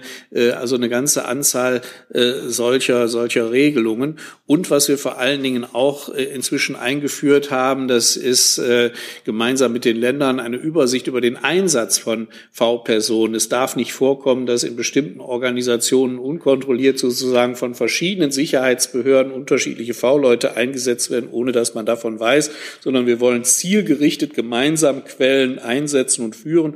Und unter diesen sehr verschärften Bedingungen, äh, und das wird übrigens auch vom Parlamentarischen Kontrollgremium des Deutschen Bundestages alles nochmal hinterher auch überprüft, unter diesen Bedingungen halte ich den Einsatz von V-Leuten durchaus für vertretbar. Ich kann noch eine Nachfrage stellen, vielleicht an Herrn Münch. Ich glaube, mit Stand des vergangenen Jahres, ungefähr vor einem Jahr, gab es mehrere hundert offene Haftbefehle gegen Rechtsextremisten. Ich würde gerne wissen, wie hoch die Zahl jetzt ist und wie das sein kann, dass mehrere gesuchte Rechtsextremisten, äh, mehrere hundert, äh, einfach untertauchen können. Wir machen alle halbe Jahr eine solche Erfassung. Das ist eine Momentaufnahme von offenen Haftbefehlen politisch motivierter Straftäter. Ähm, gerade um zu ermitteln, tauchen da Menschen unter. Eine Erfahrung aus dem NSU. Und es gibt immer offene Haftbefehle. Ja, das ist einfach so, weil sie vollstrecken Haftbefehle und es kommen wieder neue hinzu. In der Regel ist es so, dass innerhalb dieses halben Jahres zwei bis 300 Haftbefehle vollstreckt werden ähm, und in einem ähnlichen Umfang kommen auch neue hinzu. Wir achten darauf, a, äh, handelt es sich um Gefährder, ähm, die dort gesucht werden, b, sind es herausragende Straftaten, Gewalttaten, politisch motivierte Taten, aufgrund der der Haftbefehl eingestellt wurde. Und C, gibt es Haftbefehle, die über einen längeren Zeitraum nicht vollstreckt werden. Und die werden dann äh, im GETZ gemeinsam mit den verantwortlichen Ländern auch betrachtet und nach den Ursachen äh, geforscht. Das ist, der, das ist der Prozess. Und das heißt, auch wenn ein Haftbefehl längere Zeit nicht vollstreckt worden ist, dann wird geguckt, woran liegt das? Zum Beispiel hält sich die Person im Ausland auf und wird auch von dort nicht nach Deutschland ausgeliefert, weil sie zum Beispiel auch die Staatsbürgerschaft hat. Dann wissen wir aber, das ist hier kein Fall des Untertauchens, sondern äh, wir haben im Prinzip einen, einen Blick auf diese Situation. Wenn Sie mich jetzt fragen, wie sich die Zahl entwickelt hat, sie ist angestiegen im letzten halben Jahr. Das ist allerdings auch ein Corona-Effekt. Es liegt nämlich daran, dass viele Ersatzfreiheitsstrafen aktuell nicht vollstreckt werden ähm, aufgrund der Ansteckungsgefahr. Äh, das heißt, Sie sehen auch, um welche Art von Haftbefehlen es sich dabei handelt. Das heißt, in der letzten Statistik, wenn man sich die anguckt, sind es äh, mehr geworden, liegt aber nicht daran, dass Polizei untätig war, sondern an der besonderen Situation. Dann habe ich jetzt den Kollegen hier in der Mitte, dann Herr Stempfle und dann Herr Kirschner.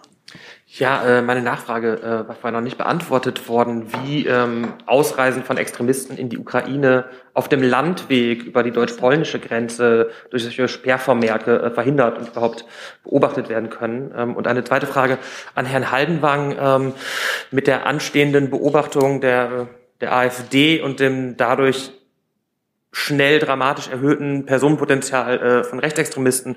Brauchen Sie da jetzt erhebliche neue Mittel oder schaffen Sie das mit den vorhandenen Bordmitteln? Zur ersten Frage, das ist lückenhaft, das muss uns klar sein. Wir haben keine vollständigen Grenzkontrollen. Ähm, die Bundespolizei ist aber im Grenzraum unterwegs und äh, kontrolliert. Natürlich auf dem Luftweg sowieso, aber im Grenzraum unterwegs und kontrolliert. Und im Antreffungsfall werden natürlich auch Personenüberprüfungen durchgeführt. So, und das Zweite, wenn wir Hinweise haben, sei es aus dem Verfassungsschutzverbund oder aus dem äh, Bereich des Staatsschutzes, auf bestimmte Ausreisewillige oder dass sie auf den Weg machen, wird natürlich auch gezielt dann die äh, örtlich zuständige Polizei respektive Bundespolizei informiert. Aber ähm, man muss äh, sagen, dass über dieses System nicht vollständig sichergestellt ist, dass wir jede Ausreise feststellen respektive verhindern. Herr Haldenmann. Ja, wir haben in den vergangenen äh, drei Jahren äh, den Personalansatz in der Abteilung Rechtsextremismus deutlichst, deutlichst erhöht. Ich bin mal gestartet mit einem Aufwuchs von 50 Prozent gemessen an dieser Ursprungszahl sind wir inzwischen bei 200 Prozent Aufwuchs. Äh, also da ist schon eine ganze Menge passiert. Und ich sagte es vorhin schon, äh, ich bin froh, dass wir auch jetzt im anstehenden Bundeshaushalt äh, erneut eben auch eine Personalverstärkung bekommen, die ich dann auch im Bereich Rechtsextremismus einsetzen werde, sodass in der Tat eine Beobachtung auch dieses Verdachtsfalls AfD durch unsere Leute ohne weiteres sichergestellt ist. Und äh, wir waren ja eben auch in den vergangenen zwei Jahren an der Stelle nicht untätig. Wir hatten ja auch einen Pull-Fall, den wir bearbeitet haben, über den ich ja heute dann eben auch sprechen kann. Also insofern haben wir uns auch um die Partei schon mit dem bisherigen Ansatz gekümmert. Herr Stempfler. Frau Ministerin, wenn ich Sie vorhin richtig verstanden habe, haben Sie angesprochen, dass es schon jetzt oder schon vor Ausbruch des russischen Krieges gegen die Ukraine Propaganda gab bei Demonstrationen gegen die Corona-Maßnahmen. Haben Sie auch Hinweise, dass es Geldflüsse gab aus Moskau zur neuen Rechten? Man kennt es ja zum Beispiel aus Frankreich. Das wäre meine erste Frage. Und an Herrn Haldenwang, Sie haben jetzt gesagt, es gibt eine sehr kleine Zahl von ähm, Extremisten, die nachweislich ausgereist sind ähm, in die Ukraine. Was wissen Sie über die Vernetzung? Also es sind ja Tausende insgesamt ausgereist in die Ukraine und die dann dort möglicherweise eben durchkämpfen. Und wenn die zurückkämen und mit deutschen Rechtsextremisten vernetzt wären, dann wäre das ja für uns wieder durchaus ein Problem. Können Sie dazu was sagen? Danke. Also ich muss Sie leider um Verständnis bitten, dass ich Ihnen zu diesen Finanzierungsströmen hier nichts sagen kann zu der zweiten Frage. Wir sehen also äh, in der Masse derer, die ausreisen, um am Kämpfen teilzunehmen, sehen wir Personen, die eine Verbindung zum Staat Ukraine haben, teilweise ukrainische Staatsbürger, die es jetzt für ihre Pflicht ansehen, ihren Wehrdienst dort zu leisten und sich der regulären Armee dort anzuschließen. Bei diesen Personen hätte ich keine Sorgen, wenn der Krieg vorüber ist und sie kehren nach Deutschland zurück, dass von diesen Personen eine irgendwie geartete Gefahr ausgeht, denn sie kämpfen dort im Moment äh, für ihr Land und, und äh, nicht aus extremistischer Motivation heraus. Äh, wir verfolgen sehr genau im Netz eben die Debatte in den extremistischen Kreisen. Insofern glauben wir schon auch zu wissen, welche Personen über solche Ausreisen äh, dort philosophieren. Und wir verfolgen sehr genau, ob sie eben diese Äußerungen im Netz dann auch in die Tat umsetzen. Die Leute sind sehr geschwätzig und reden gerne über das, was sie tun. Und insofern hat man eigentlich ein recht klares Bild davon, wer sitzt noch zu Hause oder wer macht sich vielleicht inzwischen auf den Weg. Und bei denen, die sich auf den Weg machen, kann ich eben sagen, das waren bisher eben eine Anzahl, die man ohne weiteres an einer Hand abzählen kann. Und die haben sich nicht mal an Kampfhandlungen beteiligt. Also insofern sollte man dieses Problem aktuell jedenfalls auch nicht überhöhen. Herr Kirschner. Ja, eine Frage an Frau Ministerin Faeser. Frau Faeser, in den 70er Jahren, Anfang der 70er Jahre, haben sich Bund und Länder auf den radikalen Erlass geeinigt. Damals ging es um Links- und Rechtsextreme. Bundeskanzler Brandt hat später mit deutlichen Worten von einem Fehler gesprochen und sein, äh, seine Mitwirkung bedauert. Haben Sie vor diesem historischen, für Sie auch parteipolitischen Hintergrund Ihr heutiges Handeln mal überdacht? Ich überdenke mein Handeln permanent, aber ich äh, hoffe auch nicht, dass Sie in den Aktionsplan etwas reininterpretieren, was dort nicht drin ist. Und äh, wenn Sie darauf anspielen, dass wir einen äh, Aktionsplan heute gegen Rechtsextremismus vorliegen, dann können Sie auch versichert sein, dass ich auch im Bereich von Islamismus und Linksextremismus ähm, wir auch entsprechend tätig sind. Dann habe ich jetzt die Kollegin und glaube Herrn Eckstein, wenn ich das richtig habe. Und dann habe ich noch zwei Online-Fragen und damit wären wir dann auch am Ende. So. Eine Ergänzung nochmal zu einer Frage von vorhin, auf die Sie geantwortet haben. Rechtsextremismus äh, macht immer gegen den Staat mobil. Ähm, die Verteilung der Flüchtlinge in diesem Zusammenhang. Ähm, wie, seh, wie wichtig sehen Sie diese äh, gerechtere Verteilung auf äh, alle Bundesländer? Ähm, wie sehen Sie die Registrierung bislang im Anlaufen und äh, wie kann man das noch verbessern? Was werden Sie noch verbessern? Und ähm, um auch, äh, ja, sage ich mal, die großzügige Hilfsbereitschaft am Leben zu erhalten, einerseits und andererseits eben den Bürgern auch das Gefühl zu geben, wir wissen, wer da kommt. Hm. Also Sie spielen natürlich gerade auf die aktuelle Situation. Ich will Ihnen kurz sagen, wir haben ja von Anfang an verteilt ähm, und äh, haben jetzt nur verstärkt zu sagen, wir legen jetzt einen bestimmten Schlüssel zugrunde. Ich halte das deshalb für wichtig, weil es um eine Gesamtsolidarität ähm, jetzt in dieser Situation geht, wo Menschen ähm, eben sehr menschenwürdig untergebracht werden müssen und äh, bestens versorgt werden. Es sind viele Mütter mit Kindern, die jetzt aus dem Kriegsgeschehen fliehen und deswegen ist es auch wichtig, dass alle gleichermaßen sich dort solidarisch zeigen und die Geflüchteten aufnehmen. Das finde ich sehr, sehr wichtig. Deswegen sage ich es auch nochmal und ähm, betone auch, dass das aus meiner Sicht jetzt auch gut funktioniert. Ähm, wir haben es ähm, bei der Registrierung mit einer anderen Rechtslage als sonst zu tun. Und dennoch haben wir eine Registrierung, die im Zeitpunkt ähm, beginnt, wenn die Menschen in Aufnahmeeinrichtungen kommen. Dort wird registriert. Ähm, und auch aus meiner Sicht machen die Bundesländer das sehr gut. Und es gibt eine zweite anstehende Registrierung, wenn die Menschen Leistung vom Staat haben möchten und zur Ausländerbehörde gehen, dann findet eine zweite Registrierung dort statt.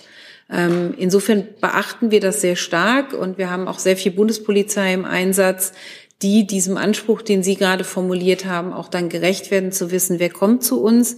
Die Bundespolizei geht in jeden Zug in Frankfurt oder in Berlin, kontrolliert Pässe ähm, und das tut sie auch mit Bussen. Herr Eckstein? Sie erwähnen in dem Programm die Taskforce Telegram. Können Sie vielleicht einmal schildern, viele Jahre gab es ja keine Zusammenarbeit, jetzt gibt es direkte Gespräche mit dem Unternehmen. Ob Sie vielleicht einmal schildern können, wie da der Stand ist. Das kann ich gerne tun. Ähm, es ist nicht so, dass es gar keine Zusammenarbeit mit dem Unternehmen gab. Äh, Telegram hat äh, schon immer gesagt, dass sie terroristische Inhalte löschen werden. Das steht auch dort in deren Bedingungen. Insofern gab es einen Zugang über Europol, über eine E-Mail-Adresse. ähm, wo wir auch Löschanregungen auch aus Deutschland heraus gesteuert haben, die in der Regel auch umgesetzt worden sind bei terroristischen Inhalten, insbesondere im islamistischen Spektrum.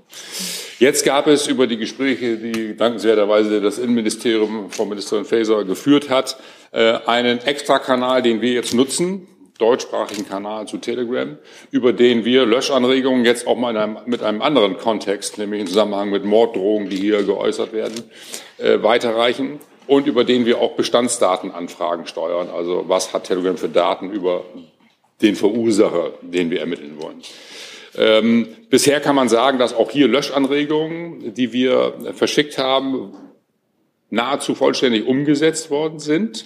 Das ist also die positive Nachricht. Bei Bestandsdatenanfragen habe ich noch kein so positives Bild. Da haben wir erste auch Rückflüsse. Da muss man aber mal abwarten. Liegt das äh, daran, dass auch Telegram wie andere Anbieter auch übrigens nicht sehr schnell reagiert oder äh, halten sie sich insgesamt zurück. Wir müssen noch mal gucken, wie sich das weiterentwickelt. Aber äh, es gibt einen Zugang und zumindest beim Löschen kann ich jetzt schon sagen, funktioniert es auch. Eine Nachfrage vielleicht an Frau Faeser, wenn es jetzt diesen direkten Kommunikationskanal mit Telegram gibt. Die Firma oder der Messenger-Dienst spielt ja auch im Ukraine, in der Ukraine, aber auch in Russland eine große Rolle. Äh, laufen auch zu diesen Themen Gespräche? Mit Telegram direkt meinen Sie jetzt? Nein, wir mischen uns jetzt da, was, was die Ukraine oder Russland betrifft, nicht bei Telegram ein. Wir mischen uns natürlich insofern bei Telegram ein, was die jetzige Lage bei uns hier in Deutschland betrifft, was wir in den sozialen Medien be dort beobachten, was auf den Plattformen dort passiert. Es war ja nie der Messenger-Dienst von Telegram, sondern es war ja immer dieser öffentlich sichtbare Bereich, womit sie sehr viele Leute ansprechen können. Ähm, und das hat Herr Müncher gerade angesprochen, dass da auch Löschbegehren äh, gerade klappen. Aber natürlich gucken wir gerade dort auch verstärkt hin, was da an Aktivitäten im Zusammenhang mit der Ukraine passieren, aber im deutschsprachigen Raum. Ich habe jetzt noch zwei Online-Fragen. Die eine Frage kommt vom, Reif, vom, vom Frau Reifenrath äh, zu, an Herrn Münch. Äh, Stichwort Neonazi-Konzerte. Woran scheitern Verbote bisher eigentlich immer? Ich glaube, das Oder ist eher das Richtung Herr- Herrn Hallenbach. Wenn das Herr Hallenbanks äh, beritt ist, dann ist, geht die Frage an ihn. Ja, also wir versuchen eigentlich gerade mit den Ländern gemeinsam zu verhindern, dass solche Konzerte stattfinden. Und da gibt es die unterschiedlichsten Möglichkeiten. Äh, Das geht damit los, dass äh, entsprechende Räumlichkeiten nicht zur Verfügung gestellt werden, dass man mit Veranstaltern eben spricht, die ihre Räume dann nicht zur Verfügung stellen. Äh, Es können behördliche Auflagen gemacht werden. Es gab mal für ein großes geplantes Konzert ein Alkoholverbot. Da war das auf einen Schlag ohne jedes Interesse für diese Szene. Und es fand dann insofern auch nicht statt. Äh, Man kann äh, Regelungen treffen zur Zuwägung und, und äh, derartige Dinge. Ähm, man kann es nicht per se verbieten, wenn nicht völlig klar ist, dass dort illegale Dinge passieren. So, und insofern muss man eben geschickt vorgehen und das gelingt uns immer besser. Hi, hier ist Tyler, ich filme das Ganze. Hier ist Thilo, ich äh, stelle dir die Fragen. Hier ist Hans, ich achte aufs Protokoll und stelle fest, wir sind unter drei. Heimliche Info nur für euch. Gar nicht so heimlich, kann man in den Infos lesen, wie man uns unterstützen kann. Nämlich per PayPal oder Überweisung. Weiter geht's. Dann habe ich eine letzte Frage von Frau Asawat an die Ministerin. Frau Ministerin, bezieht sich auf Ihren Sprecher, der gestern hier in der Regierungspressekonferenz gesagt hat, mit dem Ansturm an ukrainischen Flüchtlingen, den wir in den letzten Tagen erlebt haben, habe man so nicht rechnen können. Wieso ist eigentlich Ihr Haus auch 14 Tage nach dem Beginn dieses schrecklichen Krieges so überrascht von dieser Anzahl von Flüchtlingen? Also ich würde es nochmal betonen, wir sind nicht überrascht davon, sondern ähm, wir haben es hier mit einem Kriegsgeschehen mitten in Europa zu tun. Ähm, und ähm, ich möchte diejenigen sehen, die heutzutage beurteilen können, wie das Kriegsgeschehen in den nächsten Tagen und Wochen ähm, vorauszusagen ist. Das ist es nicht. Wir haben es hier mit einem Kriegsgeschehen mitten in Europa zu tun, was sehr furchtbar ist. Und natürlich hängen die Fluchtbewegungen sehr stark davon ab, wie sich der Krieg weiterentwickelt. Das kann niemand ernsthaft voraussagen. Wir waren sehr vorbereitet, weil wir vom ersten Tag an sehr koordiniert mit den Ländern gearbeitet haben, ähm, sehr genau in der Abstimmung waren, ähm, auch zu lenken, wer wohin geht. Wir haben eingegriffen in Bahnverkehr, in Busverkehre, um zu steuern und ähm, tun das seit gestern sogar mit dem Königsteiner Schlüssel. Vielen Dank. Damit sind wir am Ende dieser Pressekonferenz. Wir haben etwas überzogen. Trotzdem danke ich, Frau Ministerin, Sehr meine gerne. Herren. Ich danke Ihnen. Einen schönen Tag.